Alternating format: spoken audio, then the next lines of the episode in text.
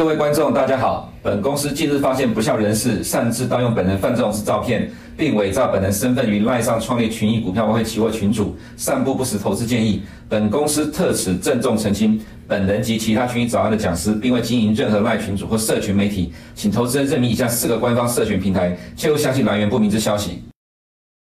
嗨，大家早上，欢迎收看今天的群益早安。那今天是七月四号，新的一周开始了。首先，我们先看一下今天的焦点哦。那在第一个部分呢，今天是这个美国独立纪念日，就是他们的国庆日，所以今天。美股部分呢，在晚上是休市一天哦。那在美国的这个上个礼拜五公告六月份的一个 ISM 制造指数，那当然对于美国人来讲哦，基本上主要的一个呃，应该说它一个 GDP 的一个重心哦，是在所谓的一个服务业，但是市场偶尔还是会关注一下制造业的一个部分。那这个指数呢，是较上个月的一个五十六点一有下滑到五十三，又低于市场预估的五十四点五这样的一个数字。那显示其实啊，连美国的一个制造业哦，整体的一个呃成长的一个动能哦，都渐渐。在出现一个放缓的一个迹象。那另外，在上个礼拜五呢，最大的新闻当然就是呃上个礼拜五的新闻头条，就是传出台积电三大客户订单可能有调整，就是 Apple、AMD 还有 NVIDIA 这个部分。那周五的晚上呢，台积电的一个 ADR，就是在美国挂牌的一个 ADR 股价呢就狂泻，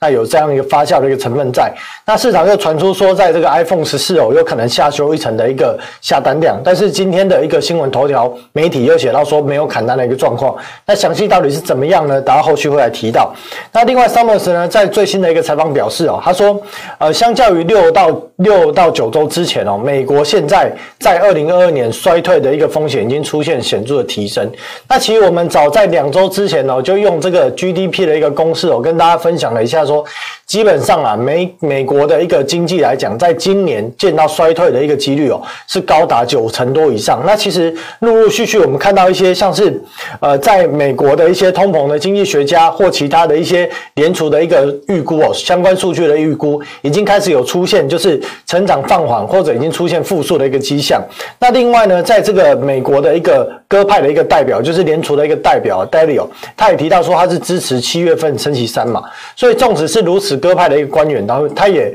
啊表明了，就是出来说，他认为七月份应该要升息三码这件事情。那特斯拉的一个部分呢，在礼拜六他公告的这个第二季的一个车辆的交车量是二十五万多辆哦，这个是低于市场预估的二十六万辆，也低于上个季度的三十一万辆。那为什么呢？主要其实有几个面向啊。第一个面向就是呃，中国因为疫情的因素哦，在四月份、五月份哦来去做这个疫情的一个管控。也使得特斯拉在上海厂的一个生产量是有显著的减少。那当然到六月份呢，目前最新的消息传出来是说，到六月份已经完全恢复之前生产的一个状况。但是对于在这个呃，另外两个厂哦，新的厂就是德国厂跟这个美国的一个德州厂，整体因为受限于这个呃两个不同规格的一个电池的型号哦，到目前还没有办法顺利的量产，或者是呃比较旧的型号是卡在中国的一个码头码码呃这个港口码头没有办法出货的一个状况之下，所以也让它这一个季度的一个交车量哦是低于原先市场的预估。不过呢，马斯克呢是表示说，在下半年应该是有机会恢复啊正常的一个产量的一个水准，甚至提高。那欧元区呢，六月份也呃也公告了，在礼拜五公告六月份的一个 CPI 是来到了八点六 percent 哦，还是高又高于市场预估的八点五 percent，所以显示整个通货膨胀压力有是持续在做做一个推升。那首先我们先来看农产品的一个部分哦。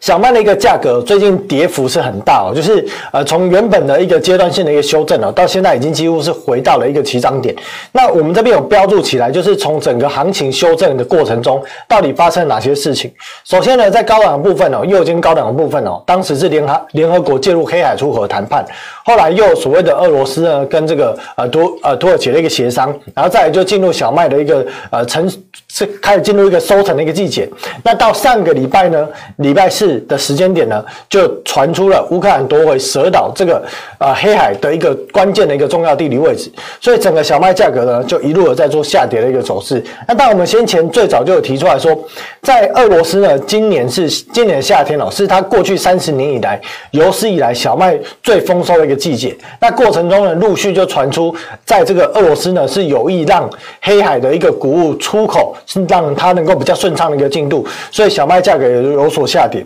不过呢，在这个周末又传出最新的消息，就是俄罗斯要求在小麦跟玉米的农产品的部分哦，要求用卢布来去付这个税率的部分。那后续呢，会不会连这个小麦的一个价格，或者说购买小麦这件事情都要用卢布计价？这就是市场关注的焦点。所以在短线小麦价格跌升哦，已经回到起涨点的状况之下，啊，应该有是有所反弹的一个契机。但是整体来讲，如果随着整体的一个市场的供应量大量的一个增加，以及呢，在这一个所谓的一个出口变数有所淡化的一个状况之下，可能价格哦，基本上就是反弹之后还是维持一个震荡的一个几率会是比较高的。那玉米的价格近期跌幅也比较多，主要就是刚提到的黑海出口的一个状况，以及产区天气的变化。那另外呢，如果以长线来看哦，根据六月份的 WSD 的一个报告，呃，是这个数据是缩小了全全球玉米供需的一个缺口，上调了美国全球的一个库存。基本上啊，农产品的一个价格在短线上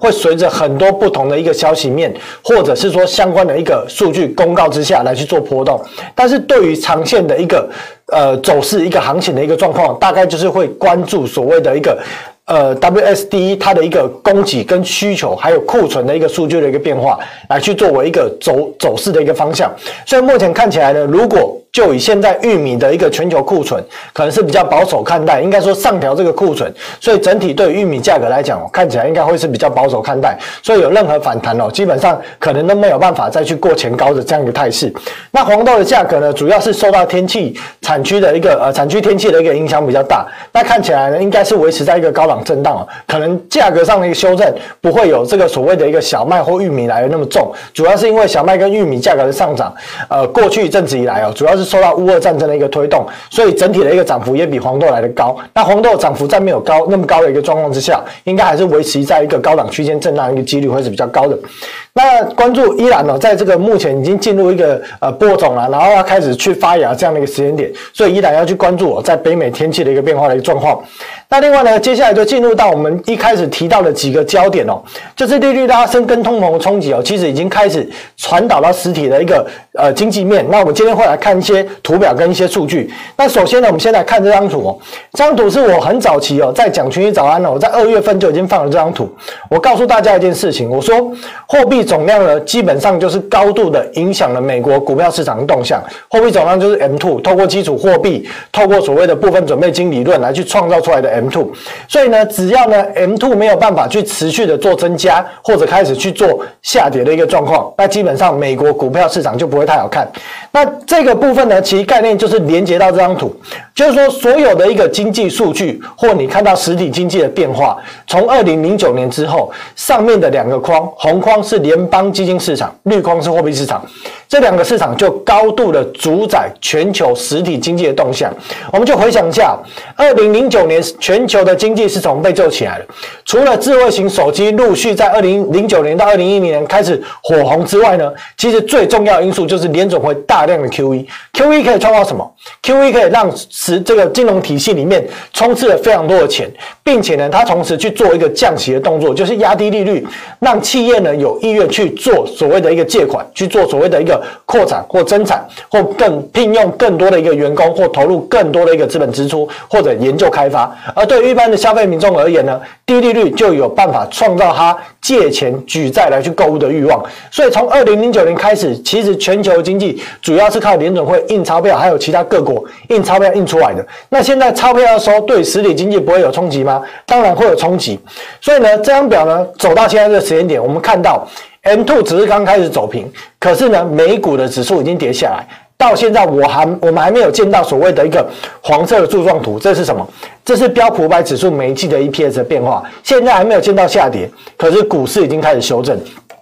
所以还是。把这两张图呢串起来呢，再加上我们之前讲的 top down 分析啦，基本上如果呢到现在还在看经济数据还没有走走弱，还是在预估 GDP 在后面几季会不会下滑，那股价早就不知道跌到哪里去了，钱也不知道赔到哪里去了。所以呢，我们要如何去判断整个美股会不会有可能有转折或者有去修正，就是主要就是看最上游的一个货币市场的动向，再来就是关注经济数据。所以像其其实平常我们在讲群益早安，我们都非常关注联准会的相关官员讲了什么话，联准会做了什么货币政策的调整以及利率变化，它其实就是最上游的货币市场的一个分析的其中一环。另外呢，在下来才会去看各种总体数经济数据的变化，最后会带到产业，带到个股。那个股其实最近有出现一些状况，我们等下会来提到。那在房地产部分呢，基本上哦，这张图表很鲜明的显示到，利率快速飙升的过程中哦，已经有很多地方开始降价出售。降价百分之十的哦，大有人在；降价百分之三十哦，在美国的一个西部跟这个南部地区哦，其实都陆陆续续出现。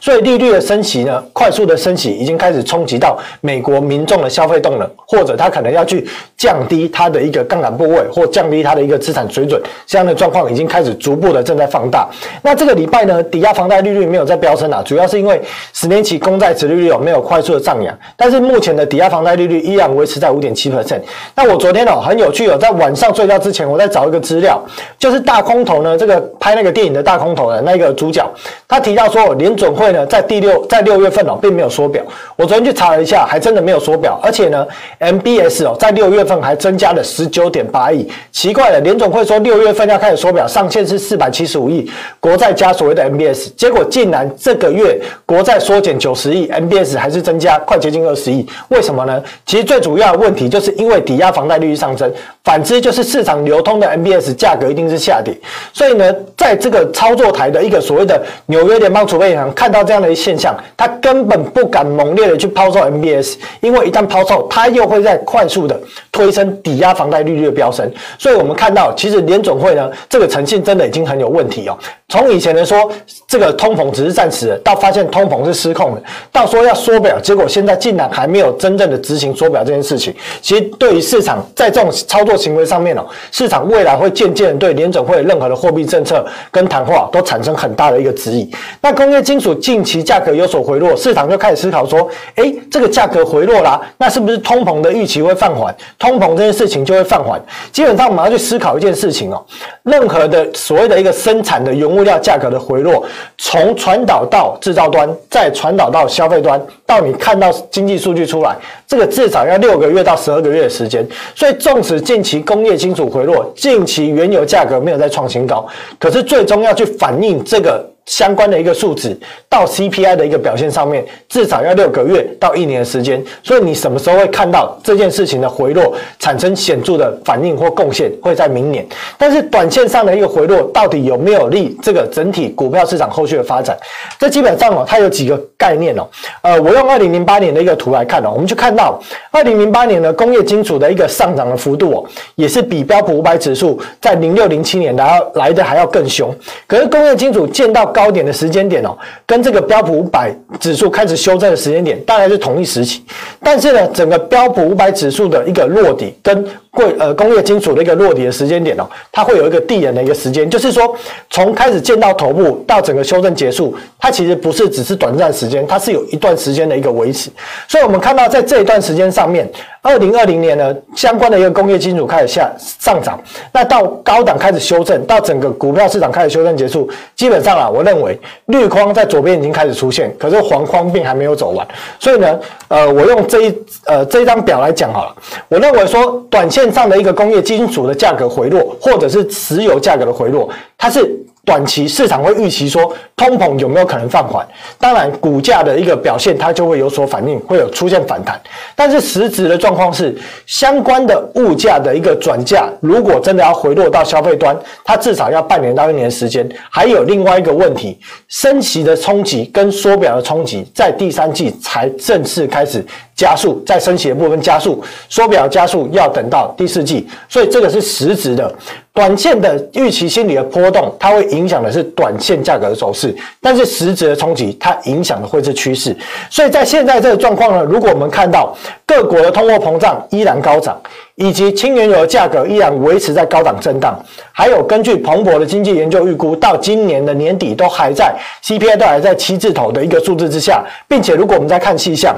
租金类、食品类、能源类，纵使能源跟食品的价格持平，可是租金类的这部分的权重占比是高的，而且租金的价格持续在上扬的一个态势之下，美国今年在今年的下半年要看到 CPI 显著的衰退，基本上是不可能的，应该还是维持在高档的一个趋势。所以随着每一次的一个 CPI 公告，市场一定会对于联总会升息的预期又会有所变化。好，那接下来看这个制造业或者是公司方面出现什么问题，我们。看到在三星的一个制成品的一个库存哦，已经创了四十季以来的一个新高，而且不止三星哦，还包含什么？NVIDIA 也是库存逐步走扬，另外呢，联发科也是已经连续三季哦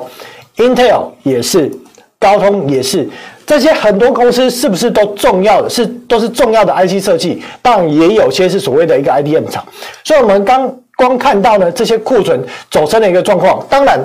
在过去一段时间哦，库存相较于过去的一个历史是走升，主要是为什么？因为市场担忧在二零二呃二零二零年跟二零二一年出现的供应链不顺跟塞港迹象，这些企业担心说会不会未来他们又遇到缺晶片这样的一个状况，所以他们希望提早去拉这些货备这些库存。可是我们记得一件事情哦，在今年年初呢，台积电讲说。今年全年的营收展望 Y Y 二十五趴，可是当时的标普五百大公司平均的展望只有百分之七到百分之八，这其实透露出一个端倪，就是为什么台积电今年的成长可以来到那么高的幅度，可是其他不行，表示基本上啊推测只有一种可能，就是。台积电它的一个呃营收大幅的上涨，主要是因为客户端想要大量备库存，但是终端的景气跟终端的销售状况实际上没有这么好，所以当时企业的一个预估年成长就是七到八趴，听起来还不错。但是现在问题来了，随着通货膨胀高涨、利率的飙升，终端的需求再度受到打击，所以我们看到了四月底、五月初陆续从所谓的阿玛龙、沃尔玛。Target、Costco 等等的公司开始说，他们的库存相较于去年同期大幅的成长。另外呢，持续进入到五月多、六月多，开始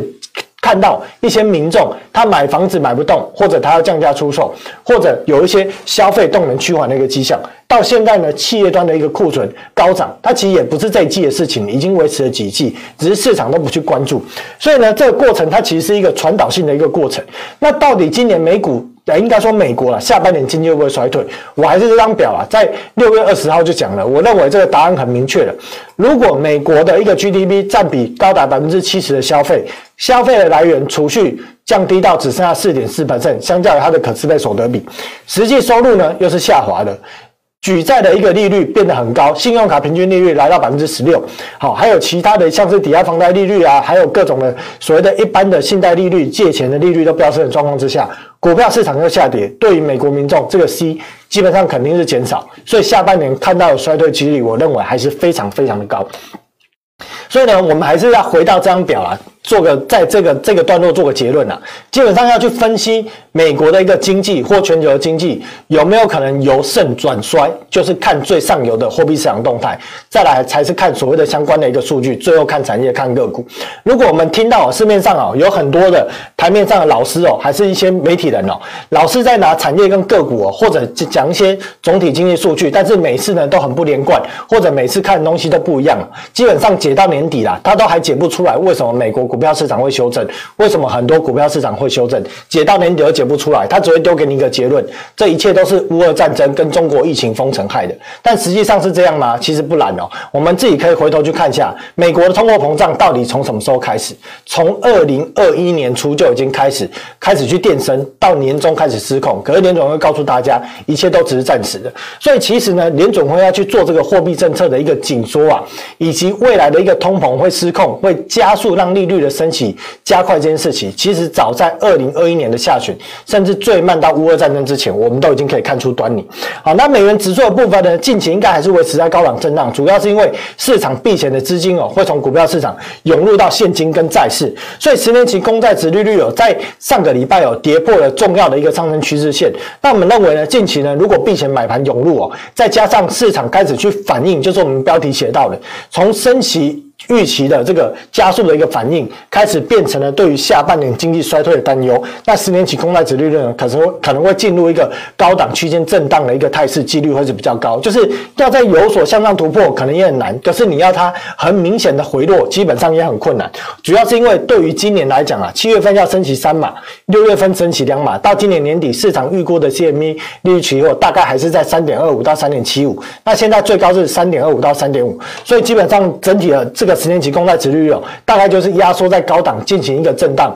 哦。短线如果通膨的数据啊又变得更高，那是这个殖利率就可能往上冲。可是如果市场的避险买盘又从股市或其他地方涌入到十年期公司债，哎，更正十年期公债，那十年期公债利率哦又又有可能会有所回落，大概是这样的一个迹象。那当然我们还要持续关注这个国债流动性的一个变化，以及公司债的一个。对于十年期公债殖利率的变化，这都是我们要关注的焦点了。好，那接下来进入到这个指数扫描的一个部分了。呃，道琼的一个部分呢，基本上走势是非常明显。我特地再把这个每一个。支撑位哦，红色的部分画起来，我们有没有看到这个支撑从越来越高，越来越高哦，到走平，然后到变低。那压力呢，也从一高一高一直下来，一直下来哦。所以这个到底是多头还是空头，真的很明确哦。记得投资朋友好好的把你的 K 线图拉长一点，不要只看三个月、六个月，放大一点来慢慢的去看一下，感受一下现在的行情到底是熊市还是牛市哦。那 S&P 500指数也是哦，基本上这态势都是非常明显的，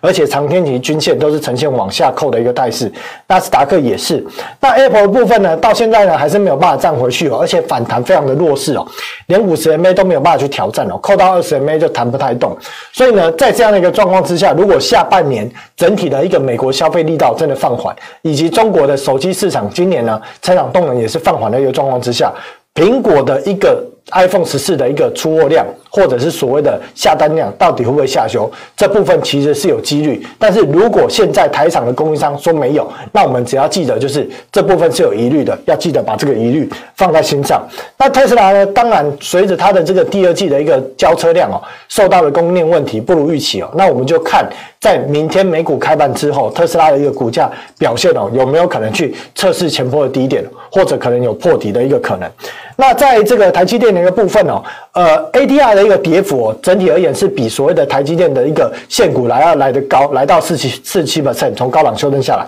台积电是修正了三十四 percent。那主要是因为先前在这个呃台积电的一个。呃，应该说 ADR 一个涨幅哦，是来的比较凶哦，所以整体的一个两者的一个价差是收敛。那目前台积电走到这个位置哦，市场很多的投资朋友关注说，台积电还会跌吗？本益比已经很低了。那我还是要再强调一次的。今年是 top down 的一年，所以台积电会不会跌，会不会修正？关注的不是台积电基本面，而是外资的动向。而外资的动向基本上就是看台币的汇率。我们大家再回头来提。那加权指数的部分哦，呃，如果用月 K 来看呢，我们用月 K 来看，每一次呢高档的年线往下扣，然后指数掼破之后。大概都没什么好消息啊，这边帮大家圈了几个圈哦，有兴趣自己再去回顾历史一下，因为时间有限，所以呢，现在基本上高档呢这个跌破了这个年线，而且年线往下扣，颈线也成型了。那修正来讲哦，可能不是一时片刻哦，少则也需要几个月的时间来去淡化这样的一个呃角度哦，那长者呢可能就是会需要一些时间来去做修正。那 OTC 的部分也是哦，那我在四月十一号，其实我就放这表这张表，我说。台股跟台币的汇率哦，其实有高度的一个关系，主要是因为台湾的一个股票市场里面哦，百分之四十几以上呢都是外资所持有的一个市值，所以一旦外资要开始回流美国，或者是呃钱要回到他的祖国去的时候，那基本上对于新兴市场，不只是台股啊，新兴市场的股市。汇市都会有很高的压力。那当时画这张表的时候，加权指数还在一万七千多点，那右下角日期哦，没有办法篡改哦，所以当时就放这张表。当时的这个新台币汇率哦，还没见到二十九的时候。那但是现在呢，行情已经走成这样子。那我认为这个也只是刚开始，主要是三个因素，包含了刚提到台积电到底价格上面的一个压力走势如何。其实就关注三个层面。第一个层面是所谓的一个利率，就是。台湾今年要升息的幅度跟美国升息幅度的差异，会让外资想要钱流回美国。第二个问题是汇率，就是如果台币的贬值的趋势呢，如果对于外资来讲啊，他如果认为是这样的一个态势，那他会持续做汇出的动作。另外第三点，第三季的一个时间点，我用这个来讲，如果第三季的时间点是美国的升息加速加缩表的开始。这会让市场加速去杠杆。那对于美国在第三季的行情的一个走势，就会承受很大的压力。如果美国行情走势承受很大的压力，那对于外资而言，就会有不得不汇出的一个压力。所以整体而言哦，做个结论哦，短线上的原物料跟相关的刚提到的工业金属啊、石油等等，乐观情绪基本上呢，跟上个礼拜一样，我认为这个是很短暂的。利率拉升呢，对于企业跟消费者已经开始产生冲击，这个才是实际的，而且要持续关注美国的流动性的一个问题，美债流动性有问题，它可能会重演二零零八年的 MBS 问题。那整体而言呢，这个相关的一个订单的下修跟去化库存这部分到底要延续什么时候？我认为这个部分还有漫长时间要等待。什么时间点会比较明朗跟比较呃这个安定，就是比较缓和下来时间点，应该就是在春暖花开始。好，谢谢大家今天收看今天的群益早安了，我们下周见。如果你不想错过最新市场动态，记得开启小铃铛并按下订阅。此外，我们在脸书、YouTube 以及 Podcast 都有丰富的影片内容，千万不要错过。每日全球财经事件深度解说，尽在群益与您分享。